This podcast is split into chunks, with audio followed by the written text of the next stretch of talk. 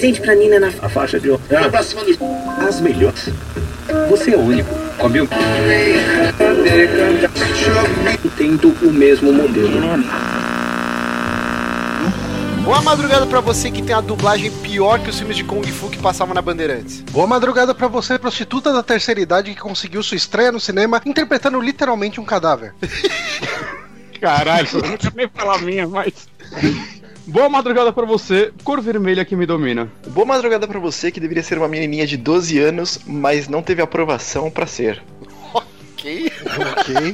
Você está ouvindo a rádio WYK sintonizando o seu dial 66.6 AM. Eu sou o Márcio Barros aqui comigo, meu querido Johnny Santos. Opa, e temos também ele, Guilherme Obonati. Oi, tô aqui também com o Honório, o Renato. Olá, esse sou eu. Exatamente, começando mais um 3DM, o seu amigo na hora mais escuro 3 da madrugada, o podcast dos Peramibos temáticos sobre filmes de terror. Nosso clubinho do livro aqui, todo mês a gente escolhe um filme, dá esse tempo para você assistir e aí a gente grava aqui uma discussão falando sobre a produção, sobre o que a gente achou do filme, roteiro, curiosidades e afins. É, hoje nós vamos falar sobre o filme italiano Suspiria, indicação aí do Johnny e vamos ver se esse filme é considerado um clássico por muitos. É críticos, por muitas revistas especializadas, vamos ver se, se realmente o Super Amigos vai dar o aval de clássico aqui pro Suspira. Produção do Dario Argento, que é considerado um diretor. É...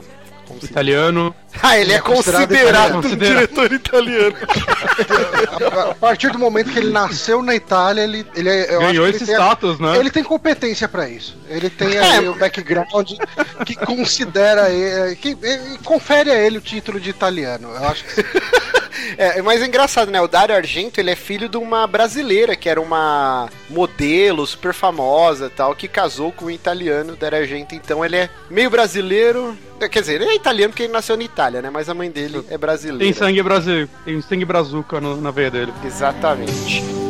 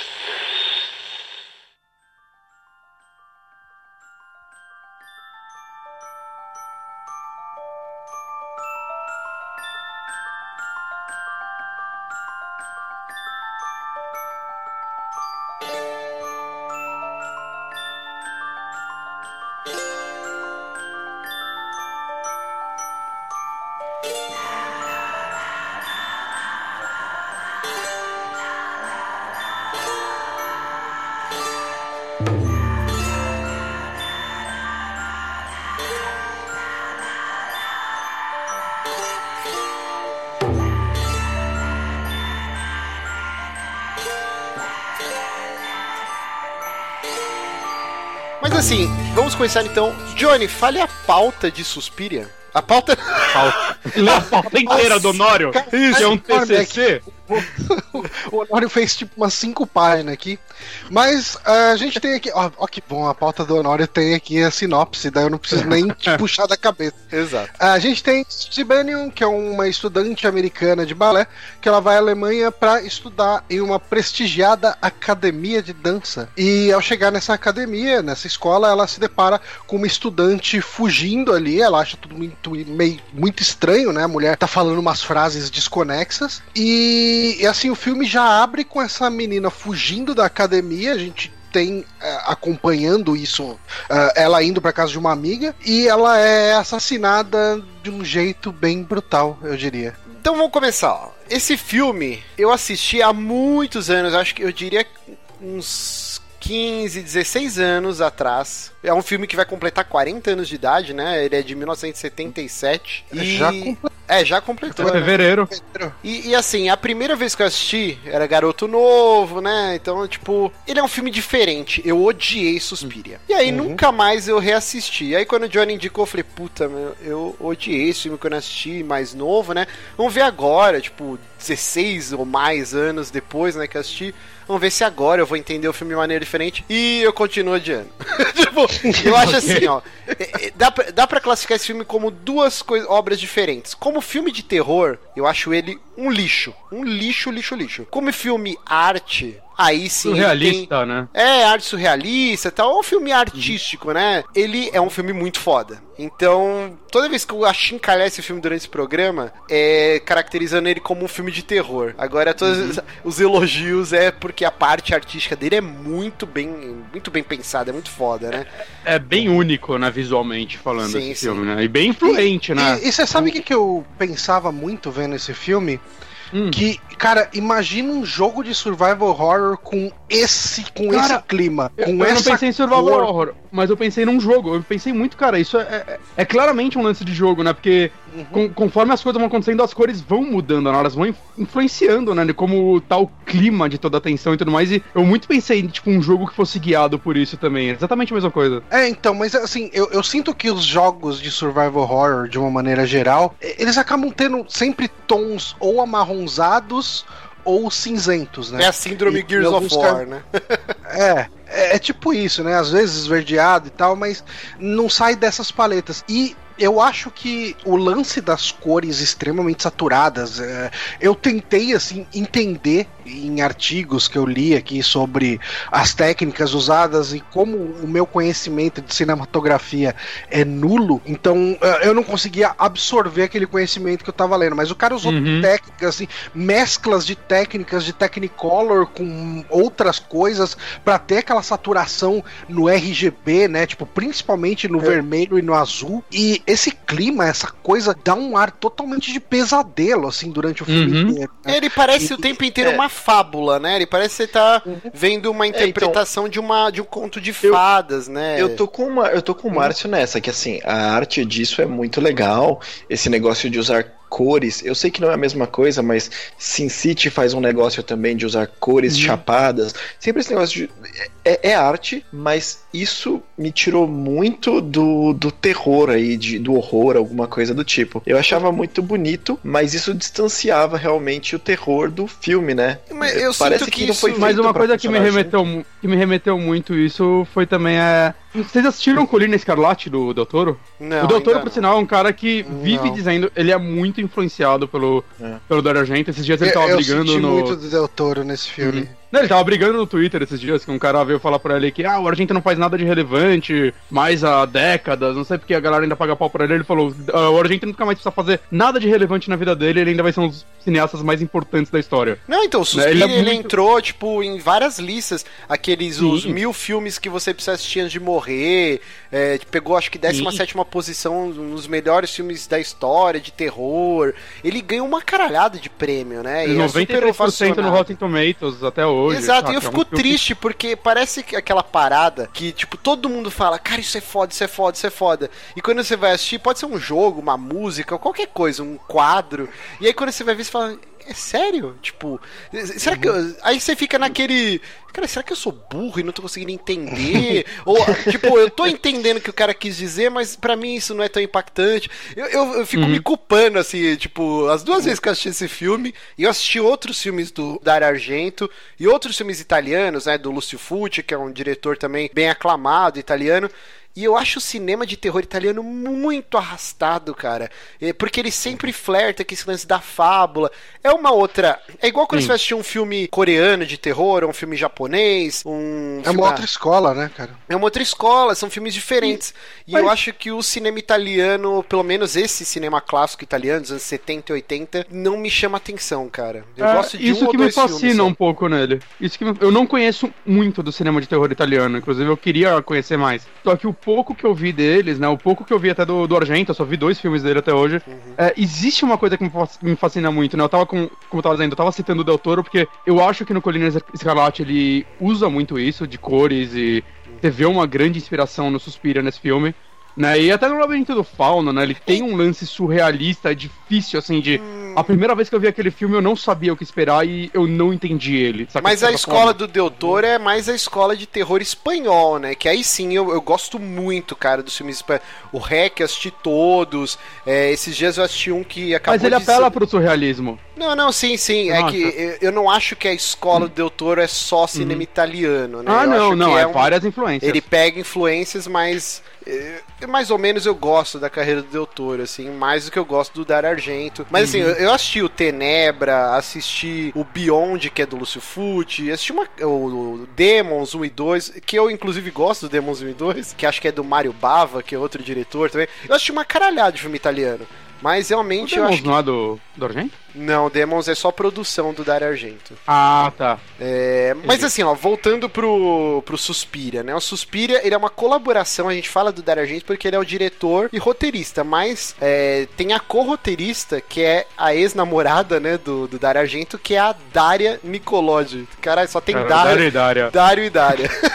Caralho. E... Na época, na época namorada, né? É, na época namorada, inclusive ela ia Ah. ser a protagonista do filme, só que o estúdio queria uma atriz americana pra ser mais fácil vender o filme, né, no, no, no Uhum. exterior tal. Então ela é grande responsável, inclusive na época nas entrevistas ela falava que o roteiro era baseado numa história que a avó dela contou, que a avó dela, é, tipo, na Alemanha, eu não lembro em qual país, ela fazia uma escola de ator tal, tipo, de teatro. Uma e os academia de música. não, não era, não era música, não, cara, que eu tinha lido. É, que eu li, que eu li era de, de atuação mesmo. É, artes cênicas, uma coisa assim. E falou que os professores ensinavam magia negra, faziam rituais, e ela fugiu desse colégio aí. E aí foi o start pra ela ter a ideia desse roteiro. Depois, muitos anos depois, né, já não eram mais o casal, o Dario Argento desmentiu tudo, falou que era invenção pra marketear o filme. assim, mas a Daria. Nicolodi, ela é peça muito importante, ela até faz uma ponta no filme. Mas assim, o que... Ela faz mim- a voz da Helena Marcos lá no final. Sim, da bruxa principal, né? Mas eu acho que pra mim é uma curiosidade que eu fui descobrir hoje estudando sobre o filme e faz toda a diferença agora como eu enxergo Suspiria. O roteiro original ia ser uma escola de balé para meninas até 12 anos de idade. Cara, se esse filme fosse com meninas de 12 anos, esse filme ia ser assustador pra caralho, E, e ele ia ser um filme muito Sim. melhor. Porque quando o pai do Dario Argento, né, que eu esqueci o nome dele, Salvatore Argento, ele é o produtor do filme, né? Ele falou, Isso, não, cara, você tá maluco, tipo, não tem como fazer esse filme Ele- com criança de 12 Ele e o anos. irmão. Ele e o irmão do Dário, o Cláudio Argento. É Ah, um filme tá. de família esse. E aí ele falou, cara, não tem como fazer esse filme com assassinato, caralho, 4 com criança de 12 anos. Nunca vai. Esse filme vai pegar uma classificação É, terrível, ia, ser, né? ia ser banido. Ia cara. ser banido Não, e é- tal. não é nem, nem questão de, de classificação, cara. Ele 70 ia ser ainda, né? banido mesmo. Uhum. E aí o Dario Argento falou, beleza, vamos então mudar, vai ser uma escola de balé para garotas até 20 anos, mas não vamos mudar mais nada do roteiro. E aí, cara, os diálogos são retardados, porque tipo, Uhum. Não, você cara, fala... tem, uns, tem uns diálogos, cara. Aquele, aquele diálogo das duas mulheres lá conversando, da, da diretora que tá dormindo ali e Eu tal. não tava É, não entendendo. faz sentido nenhum essa cena. Cara, é, é horroroso, é horroroso. Esse diálogo, esse diálogo, quando ele aconteceu, eu comecei a pensar, ok, eu, eu sou burro demais pra esse filme, porque eu não tô entendendo porque elas estão falando sobre isso. eu não sei porque elas estão conversando assim, eu claramente não tô entendendo esse filme. Pra quem não assistiu o filme, tá erradíssimo, porque a gente sempre avisa que a experiência é Sim. assistir o filme depois ouvir o podcast, pra você participar da discussão aqui com a gente. É, elas estão. Tem uma epidemia. Não é epidemia, tipo, começa a cair um monte de larva do teto, né? Um de verme, né? Inclusive, E- eu li umas curiosidades de produção, essa cena, quando, quando começa a cair nas pessoas ali, eles começaram a jogar arroz. Exato. e aí o que acontece? Tipo, eles têm que limpar, né, a academia de balé. E aí todas as meninas vão dormir, tipo, num anfiteatro que tem dentro da, da academia lá. Não, anfiteatro, é onde que elas dançavam balé, tipo um salão gigante. E aí eles colocam lençóis, né, fazendo uma redoma, e fica uma silhueta de uma cama com uma pessoa dormindo. E aí tem um diálogo gigante da principal e a amiga dela, e a amiga contando, nossa, esse ronco é da dona do colégio, da diretora. O pessoal falou que ela tava viajando, mas ela tá aqui. E, e elas vão falando sobre o ronco da mulher, cara. E eu- E- mas fica em loop, cara, porque assim, elas falam isso umas três vezes e você entendeu na primeira vez. E, e, cara, eu falo, cara, por que, que ela tá falando desse jeito, repetindo? desse- É muito. Essa parte é muito ruim, cara. É muito ruim. Mas faria toda a diferença se fosse crianças, Se né? fosse criança. Você fala, ah, beleza, ela tá com medo do ronco, dos barulhos e tal. O filme inteiro, cara, ele. Ele não faz muito sentido se você for parar É, pra pensar, Uma, né? uma coisa, uma coisa para adicionar isso aí, a- além dele não ter modificado o roteiro, ele propositalmente ele fez mais uma coisa, ele aumentou as maçanetas das portas pra ficar mais na altura da cabeça das atrizes, pra realmente simbolizar uma criança tendo que levantar o braço pra acessar a maçaneta. É, você vê que parece Então que foi ele meio birrinha, né? É, ele queria passar esse ar mesmo não podendo, né? Ele, ele aumentou a idade das garotas, beleza? Mas ele queria continuar passando esse ar de criança. Não era só, ah, não vou escrever o roteiro e pronto, acabou. Não, ele queria realmente transmitir que, olha como elas são infantis, Sim, como elas são puras e tudo no mais. né? começo, no começo que as tipo duas delas ali brigam e fica uma mostrando a língua pra outra, a outra Cara, ela de serpente, é muito retardada, cara. Se fosse uma criança de 12 anos, você fala, beleza, OK, completamente completamente aceitável, né? E você vê que parece Essa cena eu só birrinha. pensava. Essa cena eu só pensava, para, para, para, acaba, pelo amor de Deus, para de fazer isso. É, e assim, você vê que parece birrinha do, do Dario Argento. Tipo, ah, meu pai e meu irmão não quer deixar eu colocar a menina de 12 anos, então tá bom. Todas as atrizes, não tem nenhuma atriz da que seria as crianças, né, voluptuosa.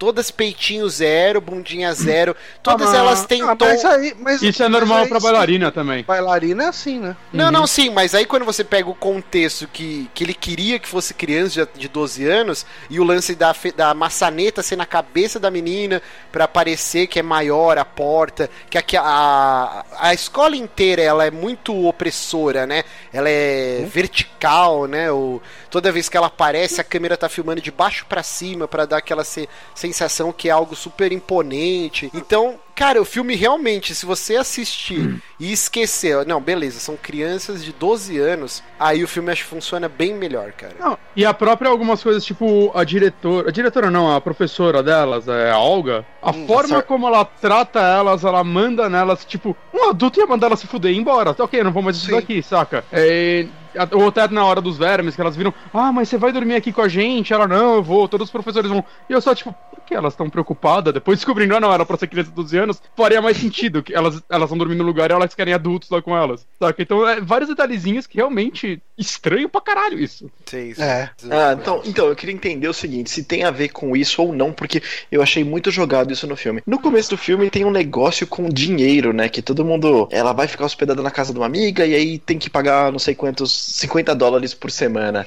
Vai emprestar o sapato, ah, você tem dinheiro pra isso, você quer comprar o sapato.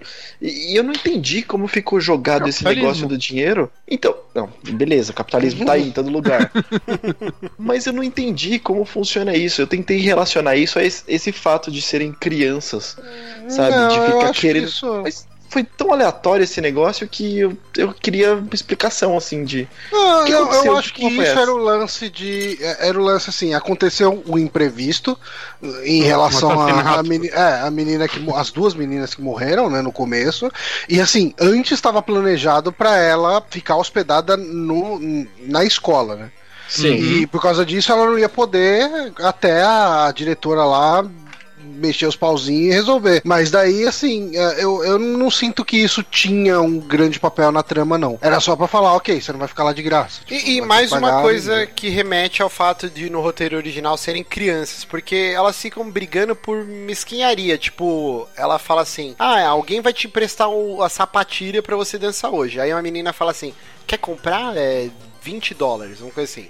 Ela, Não, não, obrigado, já tem a minha e tal. Aí a outra, 50 dólares. É tipo, não é uma grana gigante, é uma grana que faria diferença pra uma criança, pra adolescente, né? Pra um adulto, tipo, não, né? O cara tá numa academia conhecida mundialmente, do balé, a mina já, é, já era uma dançarina de balé, ela vai como se fosse uma bolsa pra ela. Se aprimorar. Pra se aprimorar. Então, assim, 20 dólares, 50 dólares não seria uma exorbitância, né? Mas esse Uhum. diálogo pra um adulto fica meio tosco mesmo, assim. Tem muita coisa porque- nesse filme que sofre pelo fato Tem- da idade. Porque aparece uma outra, uma outra até fala, é uma outra americana, né? Parece, tipo, tinha uma outra estudante que também era americana, nem lembro se era aquela amiguinha depois do, fim, do final, que ela fala, é, aqui todo mundo só pensa em dinheiro mesmo. E aí eu fiquei, tipo, beleza, eles fizeram questão de colocar duas cenas que envolviam cobrar, tirar dinheiro dela, sabe? Uhum. O aluguel e a sapatilha, e fizeram uma menina falar sobre cobrar dinheiro. E aí depois, tipo, beleza, acabou aí, e não vamos mais falar de dinheiro o filme inteiro. É muito bizarro. É, e tá assim, bom, além, além do lance da idade, né? Tem outra coisa que pra mim dá uma matada no filme, que é assim, desde o início esse filme foi concebido pra ser um sucesso fora da Itália. Então, ele já estava sendo gravado e os caras não se preocuparam em nada com o som da, da gravação, né? Eles iam redublar o filme inteiro Ah, depois. mas isso era comum. Isso era, Era comum na Itália. comum, mas do jeito que foi feito nesse filme é uma exorbitância. Porque assim. Não tanto, cara. Não, calma, calma. É, cada ator era de uma nacionalidade. Então a protagonista é americana, tinha uma grande parte do elenco que era alemã, outra era, sei lá, romeno, Italiana, né? italiano, o cara era quatro. Tinha Então, grego também. Tinha grego, cada um falava no seu idioma. Então, assim, Mas- tem, tem relatos da Jessica Harper, que é a atriz que, é a- que faz a protagonista, a Suzy Bennion, que ela fala assim, que ela tá conversando com aquele professor da universidade, né, que o cara vai falar sobre as bruxas e tal, e o cara tá falando em alemão, ela não tava entendendo porra nenhuma, só que ela, tipo assim, ela ficava, meu, não posso rir, eu tenho que ficar séria pra não estragar a cena do cara. Então, tipo assim, o elenco, existe um peso, cara, quando você tá fazendo uma cena, conversando, mesmo que não se- uma seja uma cena super dramática, faz toda a diferença do mundo você entender que o cara tá falando pra você. é, né, Mas cara? isso eu- é comum não no cinema italiano nessa época. Os filmes do Clint Eastwood era tudo assim também. Sim. Do Não, isso é verdade. que eram os- as maiores produções da época da Itália. Eram essas, Mas, saca? mas, cara, era eu meio não comum. entendo, eu não entendo que ganho o diretor tem em fazer desse jeito. Eu só vejo desvantagem nisso, cara. Ah, eu também não. Algum deve ter, porque todo mundo fazia lá nessa época, mas o porquê eu não sei dizer. Talvez É, porque, sei lá, eles é- poderiam pegar atores famosos de vários lugares, eles não captavam o áudio, foda-se, porque era mais fácil do que o cara aprender a falar inglês, todo mundo. Não, eu sei, E mas é que um era meio mambembe. A própria Jessica Harper ela fala: Meu, tinha cena que eu tava me concentrando e tava nego do lado batendo martelo e construindo parte do estúdio. Tipo, Ah, sim. e foda-se, porque depois tudo ia ser dublado, eles iam acrescentar barulho de, de coisa, de porta abrindo, não sei o quê. Então, assim, cara, é muito maluco o jeito que esse filme foi feito, sabe?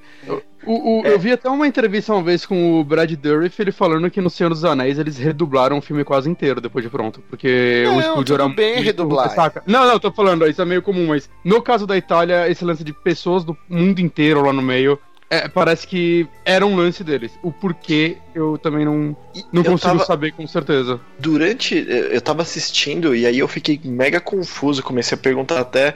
O Johnny me ajudou no WhatsApp porque eu falei claramente, cara, essa é uma versão, versão remasterizada que eu tô assistindo. Tinha uma coisa muito estranha, porque o som não tava exatamente sincronizado, o áudio tava limpo demais, não tinha nada, nem, absolutamente nenhum som eh, na cena, assim, tava Não. muito estranho. E aí, mas eu, tipo, olhava a- a- o lip sync, assim, e, e eu via a atriz justamente certa, falando direitinho, assim. E num outro ator, de repente, não. Aí eu É. fiquei mega confuso do que tava acontecendo. É, parece um É, filme de é Kung eu Fu da que- Bandeirantes, cara, que o cara termina de falar e a boca tá mexendo. assim. Mas eu acho que é porque os atores americanos, eles mesmos que se redublavam, por exemplo, né? Então pra eles tava sim. perfeito, era só refalar a mesma frase. Agora, pra galera que tava lá falando em alemão, né? E alemão tem aquelas frases, aquelas palavras de 84 sílabas, saca? Aí já começa a, fuder o rolê, né? Não, mas tinha gente lá que, assim, mesmo, né? é, Tinha gente que falava inglês, só que era aquele inglês com sotaque absurdo, puxado, pesado, né? Não necessariamente ele. O, o cara que era alemão tava falando alemão. Eu acho Uhum. que, por exemplo, o professor lá que, que o Márcio citou. Ele era uma exceção, mas o pessoal devia ter o inglês muito do, do safado, isso sim. né? Mas. Porque senão ia ser foda pra caralho, né, velho? Ninguém sabe o que o outro tá falando e ia acontecer esses problemas de dublagem pesadíssimos. É, outra coisa, cara, desculpa, eu só vou ficar malhando o filme. Assim, é, uma coisa que eu acho sensacional nesse filme é a trilha sonora, é feita uhum. pela, por uma banda bem famosa lá na Itália, que é o Goblin. Goblin. Eles fizeram Inclusive, é eu acho que eles de fazem. rock progressivo. Sim, sim. Eles fizeram, acho que, uma parte da trilha sonora do Dawn of the Dead original, né? Acho que o tema principal foi o Goblin que fez tal. Mas assim, eles repetem a exaustão o filme hum. inteiro, essa porra dessa trilha, cara. E aí, uma parada que seria muito foda, que poderia ter o peso da trilha sonora do Psicose, ou do próprio Sexta-feira 13, que é uma chupinhação do Psicose, ou outros filmes, é, tipo Halloween, eh, Profecia, que tem trilhas clássicas, o Exorcista, que só de você ouvir aquele trechinho, ou é esse filme. O Suspira, cara, os caras erram a mão demais, e o filme o filme se carrega muito na trilha sonora, cara. Tem cenas extensas, assim, tipo, bem aquele arte, é, tipo, bagulho hum. bem. Não, eu, eu vi uma. Assim um argumento de que a trilha sonora é, representa o mal do filme. Não o mal, tipo, de a coisa negativa, mas literalmente o que tá infligindo as pessoas, né? Porque a trilha uhum. sonora meio que toca em momentos em que a bruxa está fazendo alguma coisa, ou tá pra acontecer alguma merda, e ela para, às vezes, de formas meio abruptas, saca? Tipo, na, no começo mesmo, na parte que ela tá no aeroporto, tá tocando a trilha, do nada ela para, aí abre a porta, ela sai, quando a porta fecha, ela tá lá fora na chuva, a trilha volta, saca? Não, eu já tomei é um puta susto quando bate o vento no cachecol da menina, assim, ó. tipo, quando abre a porta e volta a música e o cachecol dela voa assim, eu falei, caraca, que porra é essa? tipo, tomei um puta susto. Eu, eu, sinto que essa trilha sonora casa com, com o, o visual do filme. Ela, é, ela ajuda muito a construir esse clima de pesadelo, sabe? Tipo, uhum. eu, eu, acho, e, tipo, e eu acho o fato dela ser gritante, assim, ela é Cara, é, ela, ela tá na sua cara do mesmo jeito que, que aquele vermelho sangue tá toda hora, assim. Ele tá gritando, assim, no seu ouvido, sabe? E eu acho que isso casa com o resto da direção artística do filme. Uhum. É, você falou e, cara, do sangue, o Dario né, Argento ajudou. O Dario Argento ajudou na composição dela também, né? Então sim, ela sim. é realmente trivial pro, pra, pra arte completa do, do, do, filme. É, eu ia comentar isso e que a equipe teve que ter, cara, muito saco, viu, com, com o Dario Argento porque ele, ele ajudou a compor a música e ele ficava tocando ela no set de filmagem, tipo, mega alto, tipo, alto uhum. pra caramba, pros atores para aterrorizar eles e melhorar assim sua performance. Cara, que coisa sem noção, né, velho? Você tipo põe um falantão lá e pá, o barulho que, que deviam estar tá ouvindo lá do, do martelo batendo, martelo porra nenhuma, põe a trilha aí, vamos tocar o tão e foda-se, cara. Ah, mas, mas eu, eu, não sei, porque assim, tem muitas cenas do filme sem diálogos, né? Só de uma pessoa andando no corredor e tudo mais. Que acabam funcionando quase como um videoclipe, né? Desde a parte visual até a, a trilha junto. Então eu imagino que para cenas do tipo, talvez talvez seja melhor ter a trilha junto, porque é o mesmo processo de gravar um videoclipe, né? Quando você tá gravando um videoclipe, a música tá tocando de fundo para você sincronizar seus passos, qualquer coisa que você estiver fazendo junto com ela. Então eu acho que nesses casos, eu não vejo isso como um grande problema. Eu não, acho que eu também não. Artisticamente acho... deve ser viável. Eu, eu, só, eu só vejo o problema no ênfase do, muito alta entendeu? É, assim, você colocar para fazer uma trilha, você colocar para dar um clima é uma coisa. Você uhum. colocar alto pra caralho enquanto as pessoas estão tentando atuar ou estão tentando decorar um script, eu acho que pode atrapalhar um pouquinho. Mas assim, ó, o Johnny falou do sangue, né? Cara, outra coisa que dá o tom de fábula, né? Cara, o sangue uhum. é um guache. Vermelho. É, é uma groselhona. É uma eu groselhona, uma, cara. Eu pintei uma mesa aqui com uma cor muito parecida desse sangue e é essa, essa mesma merda, porque tem uma hora que ela até pega, e não é nem sangue, ela pega o vinho, mas que eu acho que é a mesma coisa do sangue e joga numa pia, né? Uhum. E aí tenta, uhum. tenta limpar com água e aquela merda gruda toda na louça, na porcelana e não sei o que lá, porque só limpa com água rasa. Aquilo ali é a base de óleo, é a mesma porra de tinta que eu pintei minha mesa. É cara, horrível, cara. Na hora que ela jogou, é, é, que seria um vinho, né, que o médico receita para ela, né, entre aspas, é, e ela joga na pia, falei, caralho, imagina isso dentro do organismo, porque não tá saindo nem fudendo uhum. na pia, né, com água, velho. Tipo, muito bizarro. E, e você vê Mas... que é o tom de, de sonho, né, de fábula que ele quer dar pro filme. Uhum. Inclusive tem uma uhum. cena que ela tá nadando, ela é amiga dela, e aí o Dar Argento falou, ó, nada de movimentos bruscos, tipo, vocês nadem bem suave, não pode ter muita ondulação na água, que é para dar esse tom sereno. Então, tipo assim, o cara como diretor realmente era um visionário, ainda mais um filme dos anos 70 tal. Não é à toa que esse filme é super ovacionado tal. Sim. Mas é o que eu disse, como filme de terror, eu acho ele um lixo, cara. Tipo, muito ruim, mas não dá para negar que o, as partes, eh, esse lance artístico é muito foda, assim, de cor, de ah, então, é, esse vermelho mesmo, o Honor falou que achou, achou estranho e tal. Cara, eu, eu achei meio lindo, assim, o sangue desse filme, pela forma como ele casa com o resto do tom do filme, né? Ele é quase uhum. inteiro muito vermelho, né? Em alguns outros momentos muda a cor, mas a cor é sempre muito gritante. Ela ela te consome, consome um pouco o clima, né, cara? Porque quando tá vermelho, você sente meio que o calor da cena, você sente, tipo, que algo não está certo, e aí às vezes fica um super verde, assim, que passa mais uma, uma frieza pro, pro que tá acontecendo, que é, sei lá, quando uma personagem vai fugir da cena, fica muito verde. É, é muito diferente, assim. Eu, eu, é um filme, enquanto eu assistia ele, eu, eu pensava muito, caralho, eu queria muito entender mais de cinema para saber interpretar com certeza o que tá acontecendo aí, porque eu sei que eu tô perdendo muita coisa, assim. Ele é, ele é com certeza um filme em que estudantes e pessoas que, sei lá, escrevem teses de cinema devem assistir e, tipo, falar muito melhor sobre ele do que a gente. Ah, sim, com certeza.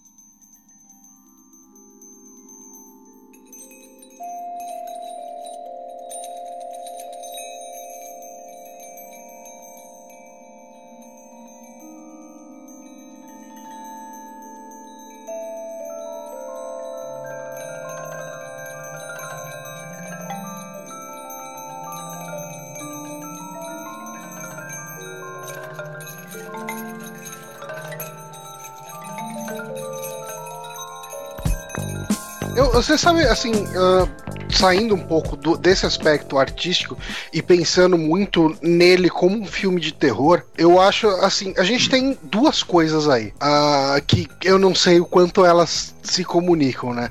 Ele tem um andamento muito diferente do que a gente está acostumado, porque a gente está acostumado com cinema mais, ocid mais tipo ocidental, não, né? Mais americano mesmo, né? Vamos colocar assim. Ao mesmo tempo, ele parece que tem todos os elementos ali para criar uma história realmente assustadora. E ele, eu não sei se por causa do tempo todo, né? A gente tá vendo o filme 40 anos depois, ele não consegue ser tão assustador. Mas eu, assim, uh, comparando com outros filmes que a gente viu aqui pro 3DM, eu sinto que os elementos dele de ter uma casa com um culto de uma tipo, de um culto de bruxas e uma coisa que não é entregue até, uh, digamos assim, o último terço do filme. Então você sabe que tá acontecendo uma merda e, você não sabe exatamente o que, que é, sabe? O cachorro do cara ataca ele do nada, num lugar nada a ver, sabe? Umas coisas assim, uh, completamente sobrenatural e coisas meio bizarras. E tem aquele moleque estranho que parece tipo o, o, o Damien da vida, loiro, sabe? Sim. Tem um monte de coisa assim, um monte de elementos ali que, que você fala, caralho, o que, que tá acontecendo? Eu acho que o filme, assim, pro nosso. Uh, para nossa carga cinematográfica, né, a gente acostumado com o cinema americano, ele parece que ele falha em juntar essas peças e entregar uma coisa assustadora. Então, Mas ele tem todas as peças na mão, sabe? Eu concordo tipo... muito com você e eu fico torcendo muito pelo remake. Mas o problema é que o remake também é produção italiana, né? É italiana-americana, então meio que os caras acham que não vão mexer tanto. Mas assim, não é nem burrice. Você tá botando fé no remake, cara? Não, calma, calma. Não é nem o lance de burrice de querer que os caras mastiguem pra gente a história. É que realmente o filme ele é tão subjetivo que fica muita coisa jogada. Por exemplo, assim, dá para você. Eu acho fascinante o lance da. Como que seria a Cov- Coven a tradução, cara? Tipo, Convento? seita, né? Acho que seita, né? Eita, Seria. Eita. eita. O lance das bruxas eu acho super fascinante. Da mulher ter vindo em 1800 da Grécia e ser expulsa de diversos vilarejos até chegar lá em Friburgo e montar a escola de dança e depois ser queimada. E, tipo, só que na verdade não, a mulher tá lá, tipo, um cadáver bizarro, só que vivo até hoje. Um cadáver vivo é foda. Mas, tipo assim, é, eu acho fascinante os elementos do roteiro, só que eu acho que é muito mal trabalhado. Por exemplo, tem as velhas lá que são as cozinheiras, né? Aquela bruxa padrão, né? E ela tá tipo com um cristal na mão e a primeira vez que a protagonista tem contato com essa velha, brilha assim a a luzinha do cristal lá na mão e a menina passa mal, aí ela tipo meio que convulsiona numa, numa aula tal. Tipo assim, você fala, beleza, essa velha é do mal. Depois, quando o cachorro tá lá, ela meio que brilha, ela olha, não, ela não brilha, ela olha pro cachorro, e aí se você for pesquisar o lance das bruxas, do contato com lobos, com animais em geral, então meio que ela despertou o que havia de ruim no cachorro, por isso que o cachorro morde o moleque e depois mata o pianista. Ah, o cachorro, só pra explicar pra quem de repente não viu, tá só ouvindo o podcast, é, é um cão guia de um pianista cego. Sim, só que o bizarro é que o cara trabalhava trocentos anos na escola e nunca tinha acontecido nada. Por que Sim. agora? Não, e isso, isso é uma coisa muito. Isso é uma coisa muito mal explicada no filme, realmente. Cara, aquela é uma academia de, de balé de renome. Sim. Então, se ela é de renome, durante anos, décadas, enfim. Pessoas foram lá e tiveram aulas, e por que que de repente começou a desencadear tudo naquele momento? Isso nunca é explicado. É, isso é um, um- meio que um defeito do, do filme mesmo, concordo. Uhum. Mas eu sinto assim, enquanto eu vi esse filme, é, a história dele é muito, muito, muito simples, saca? De certo modo. Não acontece tanta coisa lá. Eu, eu realmente sinto que ele é um filme, cara, 100% visual. É uma história que não funcionaria em nenhuma outra mídia. Não funcionaria em livro, em quadrinho, em jogo, nada. É uma história que. eu sinto que funcionaria em jogo. Puta, Eu, eu não, cara. É, essa história não. Eu acho que Eu o sinto- visual acho desse filme e as ideias dele. Você sabe o que, que ele me lembrava muito? Clock Home. Tower. Ah, tá. Eu, eu fico imaginando.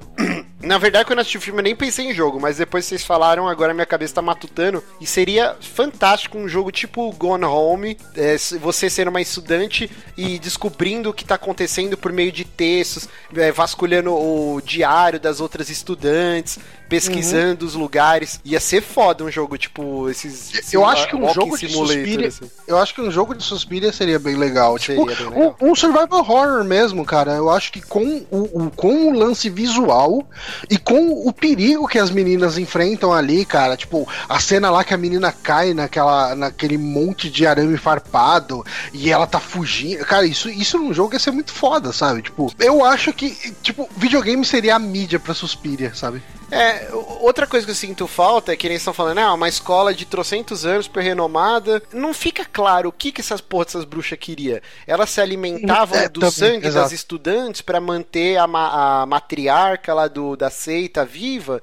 Nada disso ficou claro, né? Por que, que elas escolheram matar tais só porque descobriu que tinha a seita?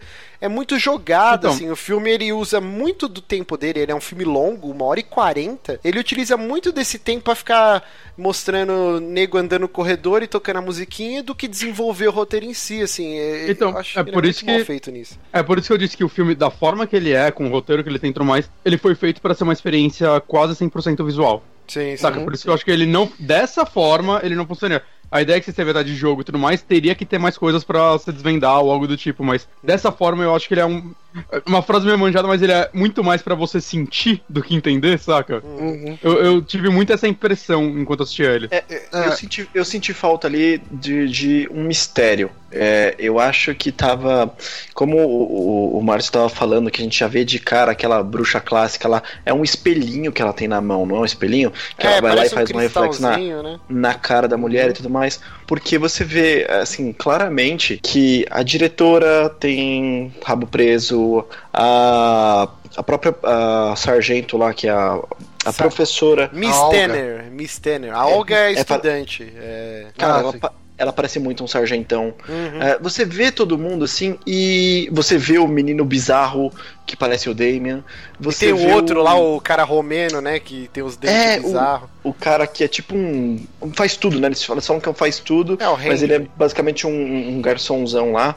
Enfim, você não tem um grande mistério é, atrás disso. É o zelador, né, pô? O garçom. É porque ele só serve, ele só serve a mulher o tempo todo lá, a personagem Hum. principal. Mas enfim, eu, eu senti que faltou um mistério, fazer uma coisa um pouco mais sutil.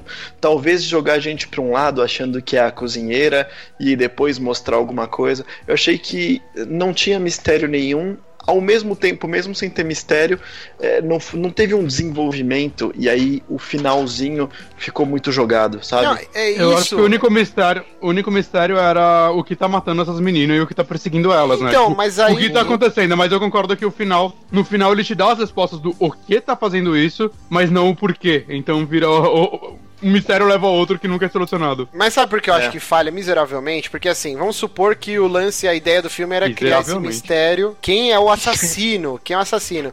Só que na primeira cena eles mostram uma mão gigante, cabeluda, com, com umas unhas assim, uma garra. Então você fala, ok, o assassino não é um serial killer, não é um funcionário da academia. É um algo- Sasquatch. É, É o lobisomem. é né? o abominável Homem das Neves lá do, do É o, Chapolin. lo- é o Então- lobisomem louro. O lobisomem albino. É, então, tipo assim, se apa- e aí depois toda a cena de assassinato do filme é uma mão de uma mulher ou do homem e com uma luva preta. Então, tipo assim, se desde o começo, no primeiro assassinato, mostrasse essa mão com uma luva pra você, caralho, é um homem, uma mulher, Ou não mostrasse, Tipo, né? é, só que assim, aí pra primeira cena você fala, ok, algo sobrenatural. Que tipo, a porra tá voando aqui, estourou uma janela, um braço cabeludo, branco, bizarro, com garras. E depois eles mostram uma mão com, de pessoa normal. Então você fala assim, ok, é, é algo sobrenatural desde o início do filme. Então, Uhum. tipo, por isso que eu acho que falha miseravelmente, porque. E O final, né, a cena final, que é o payback do filme inteiro, você fala, ok, eles estão rezando, fazendo as bruxarias, você já tá esperando que seja algo sobrenatural. E o filme, se no Isso. começo fosse diferente, você ia falar, ok, pode ser simplesmente um funcionário que tá matando. Tipo, Não, e isso eu acho que é um erro até um pouco de inconsistência, porque assim, eu acho o começo desse filme talvez a melhor parte dele. Eu acho todo esse primeiro assassinato, todo o clima dele, bom, bom pra caramba, assim, na verdade. Mas, realmente, é. Ou eles entregassem desde o começo, ok, é sobrenatural e abraçassem isso,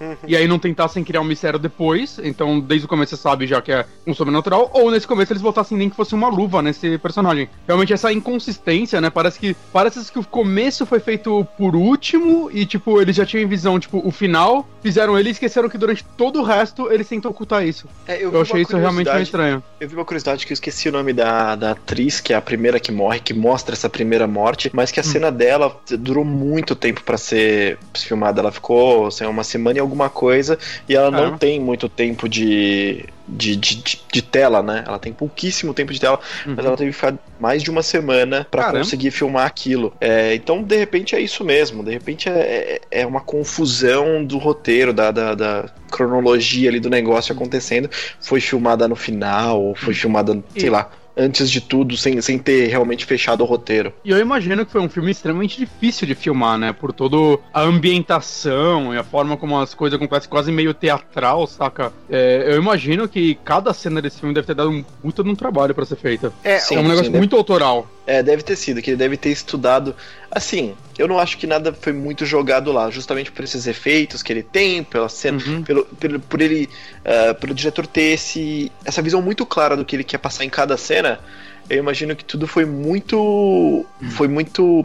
Não- a palavra certa não é planejado, porque quando é planejado você consegue fazer um tempo até rápido, mas que foi muito a visão dele na hora, sabe? Deve ter sido realmente difícil, difícil de filmar esse tipo de coisa, passar É. pra todo mundo o que ele quer exatamente tão artístico. Exato, é, é até é o lance que eu falei, assim, quando eu assisti esse filme. É, eu sinto que é um dos filmes mais difíceis pra mim de gravar um podcast sobre ele, porque eu, eu sinto que eu nunca gravei um podcast tão, tipo, eu acho que eu não entendi, saca? Tão. eu, eu acho que eu não sou uma pessoa adequada pra analisar esse filme, saca? Eu, eu consigo ver uma pessoa que manja muito dele, muito de cinema, mandando um e-mail furioso. Vocês não manjam. nada." E é tipo, sim, realmente nesse É. aspecto, cara. Eu, eu- como eu disse, esse filme é, é muito acadêmico, assim, num- É, mas assim, não é. O cara que mandar esse e-mail e-mail, ele é um tonto, porque esse não é o objetivo do nosso podcast, que a gente não é o rapadura, tipo, a gente tá Mas- falando coisa que a gente gosta. Mas você manja pra caralho desse filme e quiser mandar um e-mail sem ser arrogante, explicando o que eu não entendi, eu ia ficar feliz, porque eu realmente gostaria de ter entendido mais. Eu fui atrás. Eu fiquei meio. Mas, cara, se triste, realmente porque acha eu que fui você atrás. não entendeu o filme, porque assim. Não, a história, sim, eu, eu sinto que eu não entendi o que o Dario Argento queria passar lá, porque, cara, todo o uso de cores, a, a parada, saca, como você disse, parece uma fábula. é Eu um que sonho. Sa- Assim, tanto que eu a sinto que ele cena tem uma final. mensagem que eu não peguei. A cena final é um sonho que a Daria Nicolodi lá, ela teve, que é onde ela tava num quarto e uma, como que é? Ela fala que era uma tempestade, ela tava dentro do quarto presa e tinha uma pantera que explodia e aí tinha uma bruxa que cada trovão que dava, ela via a silhueta da bruxa invisível. E isso Eu- é exatamente gostei a cena final do filme. Eu gostei muito dessa cena final. É, apesar de não achar ela tão bem feita, eu acho que o conceito dela é bem legal do lance de a bruxa tá lá, a, Isso é a- a menina tá num- numa situação de perigo, tipo, a amiga dela tá lá vindo, como se diz, uma marionete do mal ali com os olhos perfurados, as- os pulsos zoados, tudo. E ela fala, caralho, o que que eu faço? E daí ela vê a silhueta da, da bruxa no, tipo, nos relâmpagos ali, então ela chega e arrisca, né, matar a bruxa ali naquele momento. Eu gostei muito dessa cena final. Inclusive a, a atriz, ela se fudeu bastante gravando essa cena, né? Porque conforme as coisas quebravam ali, estouravam ali, elas iam voando nela e ela se machucou bastante gravando essa cena. Estourava muito perto dela, né? Mas o lance que eu falei do sonho da Daria lá que explodi, que uma pantera explodia, eles colocaram isso no filme. Tem uma estátua de uma pantera e ela explode. Tipo assim, então você Uhum. vê que não existia uma preocupação tão latente do filme fazer sentido, porque eu acho que desde o início eles queriam que fosse esse tom surreal de fábula, de sonho, babá. E essa cena final é exatamente o sonho que a roteirista teve. É um filme muito maluco, cara. Se você tentar que ele faça sentido, igual a gente tá acostumado com cinema normal, aí é nisso que esse filme é, falha tanto pra E- gente, né? E, e eu, eu fiquei uma- meio triste. Eu fiquei, eu fiquei tão triste com esse filme quanto da última vez que eu joguei Shadow of the Colossus. Porque a última vez que eu joguei Shadow of the Colossus. Eu lembro quando eu jogava esse jogo, tinha fóruns, as pessoas debatendo, meu Deus, o significado de cada coisa. E quando eu joguei de novo, o remaster e tal, eu peguei e falei, mano, agora a galera sabe, né? Agora deve ter umas informações do caralho. E eu fui pesquisar, assim, vídeos e textos sobre. E eu descobri que a galera tava debatendo as mesmas coisas há 10 anos e ninguém chegou a nenhuma conclusão. e esse filme, quando eu acabei de ver ele, eu falei, mano, eu vou achar uns vídeos de tipo 28 horas debatendo esse filme, explicando o significado, do, do- do- sei lá, da moeda que tava no chão que ninguém viu, saca? Engraçado, eu olhei pra minha mesa, vi uma moeda e foi é assim que funciona. É, aí, aí, cara, eu não achei quase nada. Eu não achei quase nada sobre esse filme, pelo menos em vídeo, saca? Eu fiquei meio, meio triste, assim, porque ele parece uma experiência tão aberta pra estudantes explicarem alguma coisa, acharem alguma coisa e talvez o Mauro seja certo, talvez ele não queira dizer nada mesmo. É, sabe mas por tem uma coisa, tem uma coisa que é importante falar, que aí eu nunca vou saber, ou se vocês tiverem a, a ideia de ir atrás, depois vocês me contem, porque eu não vou atrás com certeza, é que esse filme é parte de uma trilogia. Né? Sim, a O trilogia tem das o- mães, né? As três É das mães ou trilogia das bruxas, tem esses nomes, que é o primeiro é Suspiria, o segundo se chama Inferno e o terceiro Mãe das Lágrimas. Então, assim, eu não sei como são esses outros dois, eu não fui atrás desses outros dois filmes, mas Parece que tem os, dois- os outros dois filmes são fracassos retumbantes, assim. Sim, é um- lindo. Inferno, é? O Inferno é de Achava- 80 e o, e o Mother of Tears é de 2007. Caralho, demorou, hein? É, é porque assim, ó, é uma loucura da porra. Porque o Suspiria, ele é baseado, bem levemente, num, tipo, numa obra literária um maluco que chama Thomas de Quincy, que é de 1845. O cara escreveu um ensaio de poesia que chamava Suspiria de Profundis, que é Sighs from the Depths. Então era tipo um livro de poesia. E aí eu não sei porque eles Tipo, ah, vamos fazer baseado nisso, entendeu? Então, assim, é tudo muito vago, cara. Tipo, não dá pra fazer sentido pleno a história porque é tudo muito subjetivo, assim. É, é mais um sentimento, eu acho, do que um sentido que eles querem passar. Mas, assim, ó, por que que eu falo que eu espero que o remake seja mais É, um mastigadinho, pouco. né? Porque, assim, ó, tá já há muito tempo que tá pra rolar um remake desse filme. A última informação que tinha era de 2008, que a Natalie Portman tava... é, ela ia ser a protagonista e também produzir o filme. Só que aí não avançou as negociações e coincidências à parte, logo em seguida ela fez o Cisne Negro, que também Uhum. é um filme sobre bailarinas e é um filme super carregado também. Uhum. É, é- é bem parecido, né? Tipo, um filme bem artístico e tal. E aí agora já terminou as filmagens, inclusive em março desse ano, e o filme tá previsto para 2018. Vai rolar o remake do Suspiria. É um diretor italiano, que eu esqueci o nome aqui. É, Luca Guadagnino, Guadagnino, sei lá. Exato. Tem que falar Ah, cantando. E aí o, vai ter a, a Chloe Grace Moretz, né? Que, que quer fazer todos os remakes do mundo, acho que Sim. essa é a meta de vida A dela. meta de vida dela. Acho que é o quinto ou sexto remake que ela faz de filme de terror. Puta que pariu. Aí vai ter aquela Tilda Swinton. Essa mulher, cara, ela. Eu acho ela uma excelente atriz. Sim, sim, ela é aquela meio andrógena, né? Acho que é ela que faz Uhum. até um clipe do David Bowie. Ela é o David Bowie no clipe. É, ela interpreta o David Bowie, acho que numa série, se eu não me engano. Não, não. Quem interpretou o David Bowie numa série foi a Gillian Anderson, que é a Hum. Escritora ali do Arquivo X. Mas assim, vamos ver, né, cara? Se o, o remake ele tem ele conseguir explorar melhor o roteiro, que, que nem o Johnny disse, é um roteiro bem legal, até fascinante, cara. O lance. Ele foge do lugar comum. Um- uma seita de bruxas, uma casa tradicional de balé, tal, tal, tal, na Europa. Ele e ele vai se passar em Eu- 78, se eu não me engano, o filme. Então tem tudo pra ser legal se os caras conseguirem explorar Cara- melhor o roteiro e dar uma ênfase, um objetivo, né? Porque fica tudo muito jogado. Por que que tá acontecendo esses assassinatos? Por que que o pianista que trabalha há trocentos mil anos, só agora que eles eh, acordou Ó, num dia ruim e falou, vou mandar seu Mas cachorro então, te matar, filha da puta. eu- Tipo, não faz sentido. a, a minha opinião contra esse remake, nesse remake é meio oposta à sua, assim. Eu sou meio que bem contra ele. Pelo fato desse filme ser tão autoral que eu acho que qualquer coisa que eles fizerem era melhor fazer uma história nova e não ser um remake dele. Isso daí, pra mim, é. A ideia de ser um remake dele é puramente comercial, eu acho. Não- Não vejo. Eu acho que não. O que eles podem. Eu,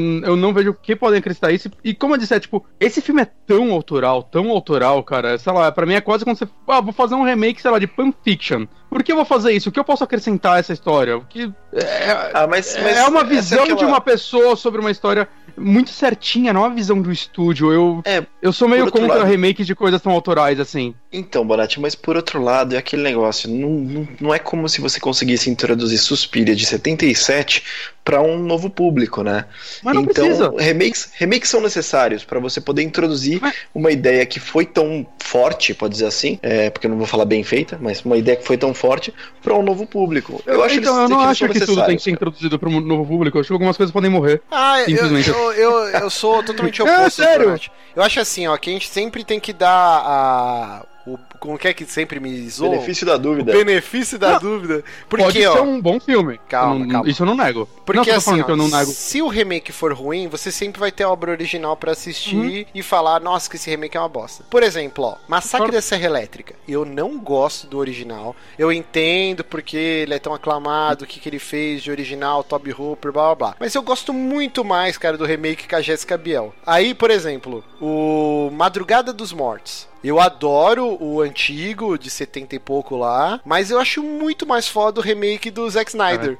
Tipo, A gente é muito oposto. Eu, É, eu, sou, eu sou oposto de você nos dois filmes. Exato, mas assim, foram filmes de sucesso de bilheteria, trouxeram pra uma nova geração que depois foi atrás do filme original. Então, assim, se você não gostar do remake, você sempre vai ter obra original. Não, e assim, eu- o eu isso. eu acho um filme muito ruim de terror. E eu gostaria de ver na produção de hoje, com artifícios de roteiro, cara, um, efeitos especiais, blá, blá, blá, o que eles conseguiriam fazer pra É. atualizar esse filme. Eu só fico ficar com melhor. receio do que, que eles vão fazer, ou se eles vão ata- tentar atacar isso de alguma forma, com a parte artística do filme. Uhum. Exato. Eu, eu já. Por isso que eu sou. Não contra, mas tipo, eu não vejo muita relevância nesse remake. Eu não sei o quanto esse nome é forte pra.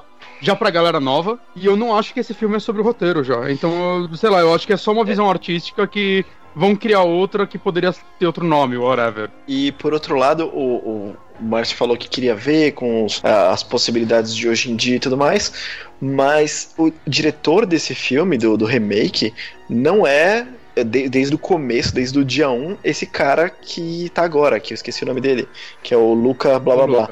Originalmente era outro diretor que em 2014 saiu por problemas de orçamento. E, quer dizer, é, preocupações orçamentárias é o que ele alegou. É, mas esse Então- cara aí é, é porque foi na época que, que estourou os filmes tipo Atividade Paranormal, os found footage, né, que eles falam. E aí os estúdios não estavam querendo bancar super produções de terror porque tinha esse filão de filmes super baratos, né, que você filma tipo com câmera de segurança e todo mundo se caga e vai no cinema assistir. Então, tipo, era o filme de custava, sei lá, 5 milhões, 8 milhões pra fazer. E um Suspiria, cara, isso vai ter que criar a escola de balé, vai ter que fazer cenário, vai ter todo um lance artístico. É um filme muito mais caro de ser feito. E aí, nesse período, os estúdios não queriam investir e o cara saiu da produção. Agora a gente já viu que meio que tá sumindo esses found footage, né?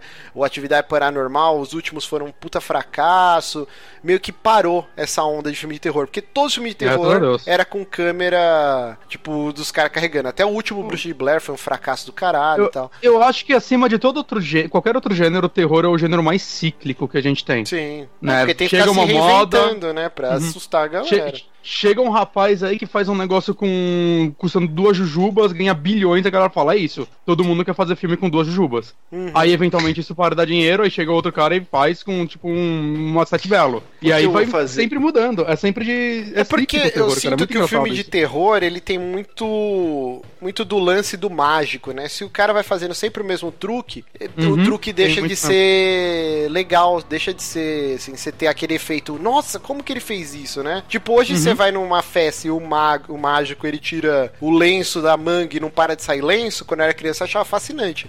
Hoje eu falo, ah, que bosta, cara, tipo... Então, assim, o gênero terror, ele sofre disso, porque ele tem que ficar sempre se renovando pra conseguir, tipo, qual vai ser o novo jeito de dar susto na pessoa. Ah, os filmes com superprodução cheia de efeitos não estão mais dando certo. A gente tem que trazer o lance pra casa do maluco. E foi o grande boom do Atividade Paranormal, né? Porra, Sim. era um- uma câmera do maluco filmando em casa. Tipo, que merda é essa, assim? Pode acontecer na minha casa. O barulho que eu ouço de, de madrugada não é o móvel instalando, é o capiroto andando. Então, você trouxe o terror pra casa do maluco. Só que isso foi feito exaustão, ninguém mais aguenta. Então, eles É. vão ter que se renovar de novo. Daqui a pouco a gente vai ver um novo boom de filmes de terror, assim. Será se com o sucesso do It agora a nova onda vai ser filmes com crianças de novo? Pode ser, cara. Pode ser, né? Vai, vai ter, é o momento pra um Gremlins novo, então. É, a gente teve o boom dos slashers, né? Que surgiram nos anos 70, aí depois com o Pânico, eu sei que vocês eram verão passado, Uhum. voltou, aí Voltaram. cansou. Então, tipo assim, toda hora tá, tá nesse ciclo, né? Vamos ver qual que vai ser a próxima moda do filme de terror. E eu não sei aonde que o Efeitos Suspiria práticos, se encaixaria nisso. Não, vai ser, vai ser o Suspiria novo com os filmes com as cores saturadas, assim. Caralho, vai no imagina. cinema. O Márcio Com vai sépia. passar 10 anos sem ver filme de terror. Com sépia. Puto, Vai ser, caralho. eu tô, tô torcendo agora. Nossa, até engasguei aqui. É, e assim, nos últimos tempos também acabou sendo o terror asiático, né? Acabou fazendo muito sucesso e os remakes tentando copiar eles, né? Uhum, Acho que exato. acabou sendo uma da- das galinhas de ouro do terror. É, então, aí que é o meu medo, onde que um remake de Suspiria se encaixaria. A gente tá tendo um revival, né? Vai, vai sair hoje, foi, pra gente tá gravando num domingo, eu fui assistir o It e o trailer que passou é do novo MTV. Assim, a gente tá vivendo essa onda dos, dos remakes, né? O- Mas MTV não é uma parada que sempre teve? Sempre teve, realmente viu. Embora o último, o quê? 2003? Não é é, uma por coisa. aí, 2002, 2003, Eu com o achei- Ryan eu achei que Reynolds. fosse mais recente. É, não. E é um Ele bom aparece filme, cara. Eu no acho um ótimo Annabelle, filme. né? Annabelle não, no Invocação do Mal tem uma citaçãozinha, né? A introdução do 2. É, é porque eu- eu- eu- o casal lá de, mé- de médiums lá que, que existiu na vida real, eles foram investigar na época MTV, Sim. então eles citam no, no Invocação do Mal. Mas isso Mas fica pra outro mesmo faz um programa. Mas assim, vamos ver aonde que um remake de Suspiria se encaixa nesse ciclo dos filmes de terror. Espero É. eu que seja um bom filme, que faça jus e a original e que melhore as partes que o original peca. Dificilmente na parte artística ele vai conseguir bater de frente, né? Mas vamos ver.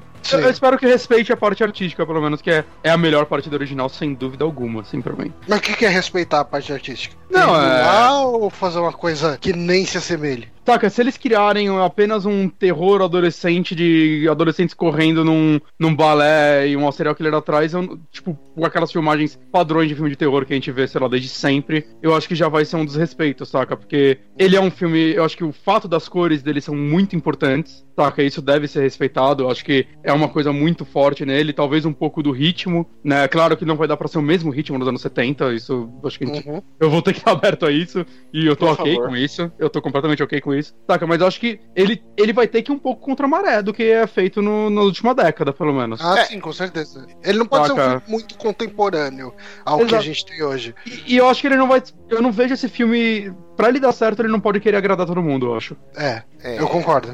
É, é, mas assim, E agora queria- eles perderam, perderam a oportunidade de fazer com criancinhas de 12 anos, né? Que É. agora daria. Agora daria. Agora pode. Agora Ah, pode assim, criança no cinema. Eu não queria estar na pele desse diretor, porque se ele Não. copiar as coisas do clássico, vamos falar que ele tá copiando.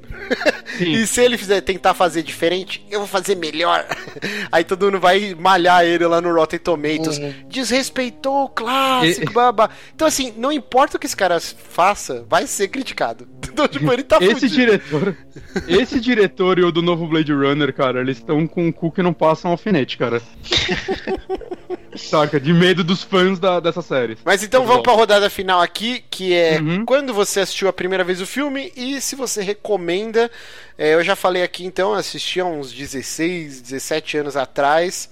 É, um amigo me emprestou, a gente lia Fangoria, que é uma revista americana que tem até hoje, que é só sobre cinema fantástico, e sempre citavam esse filme. E aí meus amigos adoraram e eu achei uma merda, e todos devem ter me considerado um burro, que eu não entendeu o filme. tipo, e reassisti Mas agora. todos gostaram sem entender também, então. É, não fica- provavelmente. não fica triste. Quiseram pagar de fodão só.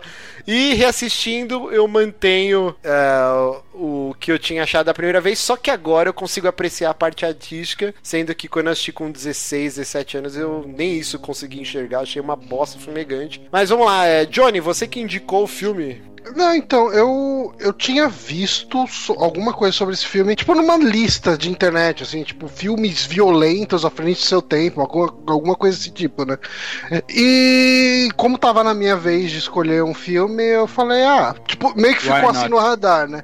E daí depois a minha namorada, ela chegou e comentou, e falou, ah, tipo, você tem aquele podcast lá, né, no, no Amigos, que vocês falam de filme de terror, Aquela bosta. Naquele site É. lá. é, daí eu falei, ah, tipo, eu juntei essa- essas duas coisas, sabe? Eu tinha visto recentemente um artigo, e daí depois, pouco tempo depois, a, a minha namorada falou, daí eu falei, ah, vou, vou escolher ele, daí eu pego pra ver. Porque eu tava muito afim de, de repente, escolher um daqueles filmes clássicos de monstros da Universal. E eu, eu tava Legal. querendo tipo, pegar algum filme classicão, né? Daí eu falei, bom, isso aqui entra num, num quesito de clássico numa outra vertente, vamos ver qual é que é. Mas eu não tinha experiência com o filme antes, não. Eu adoro que assim, é bem diversificado. A minha meta é trazer todo o filme que eu assisti do Cine Trash pra gente falar aqui no programa. O Johnny, ele vai sempre nos filmes cult, né? O Bonatti é os slasher da vida. Vamos ver o Honório quando ele escolheu o primeiro, qual vai ser a escola dele. Mas você, Bonatti. Então, a primeira vez que eu vi esse filme foi hoje, apesar de tudo. Ele é um daqueles filmes, ele entra no mesmo patamar de Reanimator, que é um filme que sei lá, uns 15 anos eu falo, vou ver esse filme e eu não vejo. Ou seja, você é uma o fraude, né? Você fala Eu pra todo sou. mundo que você gosta de terror, mas você não assistiu meia dúzia. Eu, eu vejo, eu vejo o filme mais underground, esse filme popular aí não é pra mim, não.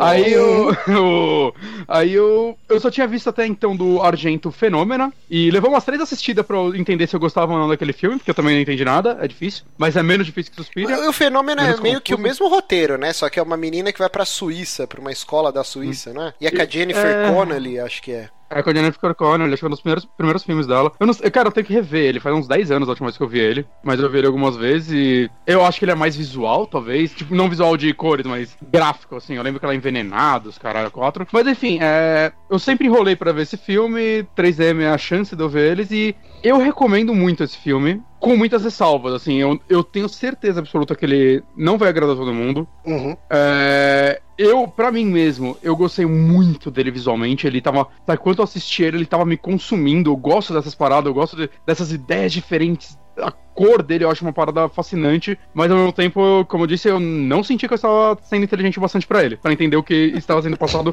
nesse sentido, visual. Mas eu acho que ainda é uma experiência meio única, assim, meio diferente de tudo, pelo menos o cinema popular. Então eu recomendo muito nesse sentido. Mas eu tenho a ciência completa que muita gente vai odiar esse filme, e eu acho que Uhum. todo mundo tá no direito de odiar esse filme. Ele não é pra todo mundo. Sim. E você, Honório? Eu vou usar meu direito de odiar esse filme pra falar que eu odiei esse filme. é... Não, é o seguinte. Márcio 2! É. Não, eu não consigo. Não consigo falar bem do filme, desculpa. Eu tô tentando dar aquela aliviada, mas não, o filme não me pegou. É, eu não, não senti medo. Eu achei que era para ser um filme de terror e eu não senti medo nenhum. Tentei fazer aquela técnica de me. Vou me transportar para 1977, quando eu não, não era nem um esperma, e tentar sentir algum medo. Mas não, cara. É, eu não achei muito legal o roteiro. Talvez como arte, beleza. O Bonatti pode ter um ponto aí, mas se for assim, eu sou o cara burro que não, não consegue absorver tal arte, sabe? O, o roteiro eu não achei legal, não achei nada coeso, não achei que ele. Se o propósito fosse. É, é outro, putz, eu não sei qual é o propósito, mas terror, eu não Mas senti. assim, ó, eu vou. Eu vou discordar com você. Mas assim, ó, Sim, eu acho que- odiou. Não, não, calma. É que eu acho que um critério pra avaliar um filme de terror não pode ser eu sentir medo ou não. Porque, tipo, É, eu concordo. depois de assistir medo quase 300 nenhum. filmes de terror, você, ou mesmo, às vezes o cara nem, nem assiste tanto filme de terror, mas o cara não sente medo. Eu acho que só sentir medo não é uma boa classificação. Tem um monte de filme que eu não sinto medo que eu acho foda. Por exemplo, hoje eu assisti o Witch, não senti medo, e eu acho que é um dos melhores filmes que eu assisti esse ano. Muito bom, muito bom. Mas em nenhum Uhum. momento senti medo. E aí hoje eu tava lendo umas críticas no Rotten Tomatoes do Witch, e um monte de gente falando, ah, não dá medo. Cara, Então, é um filme não, não, de é que assim, ó, terror... é que assim, eu sinto que não necessariamente É comédia, que vir é pra mim. É. Ele não tem que vir pra mim necessariamente o medo, assim. Uhum. Eu acho que se o personagem tá numa situação de terror, numa situação de que ele está sentindo medo, é, cara, se o, per- o personagem principal ele não está passando pelo terror, aí realmente não faz sentido. Porque realmente você, como espectador, já assistindo muitos e muitos filmes, você pode não sentir medo e tá tudo tranquilo. Mas na história, o personagem tem que sentir medo. E aquela personagem, eu, eu não consigo nem. Aquela atriz, desculpa, eu não consigo nem culpá-la, como falar, não, é uma má atuação dela. Não, porque ele é tão artístico, é tão a visão do diretor que pra mim todo o crédito e o, o demérito, sei lá, vai pro diretor. E eu não senti que ele passa essa situação.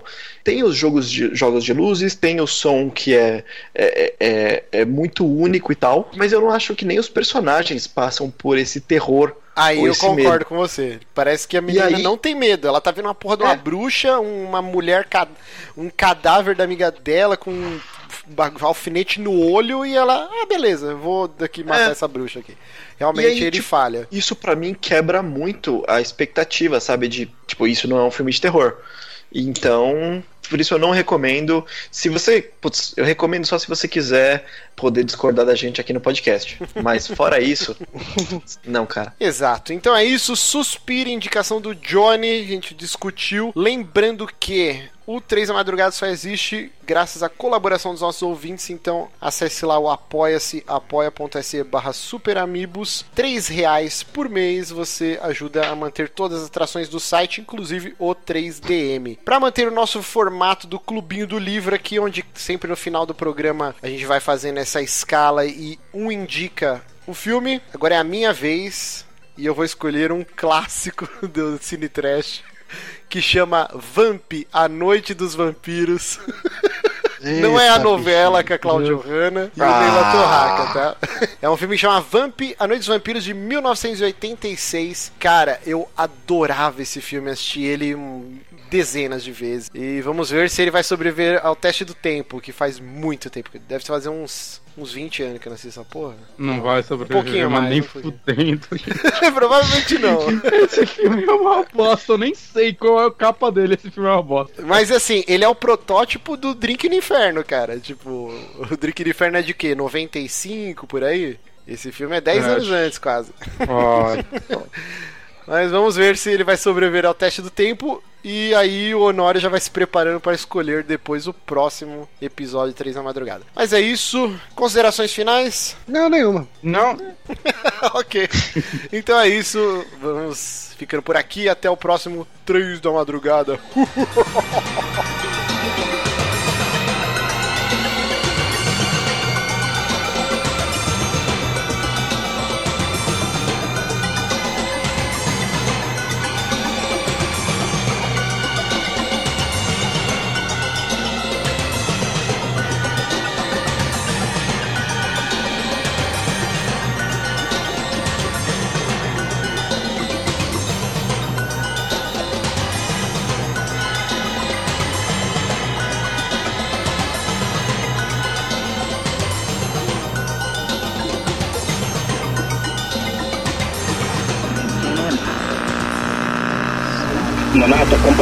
a... Diante da ponte Júlio Mesquita Neto, na Catuba, Pará. Que se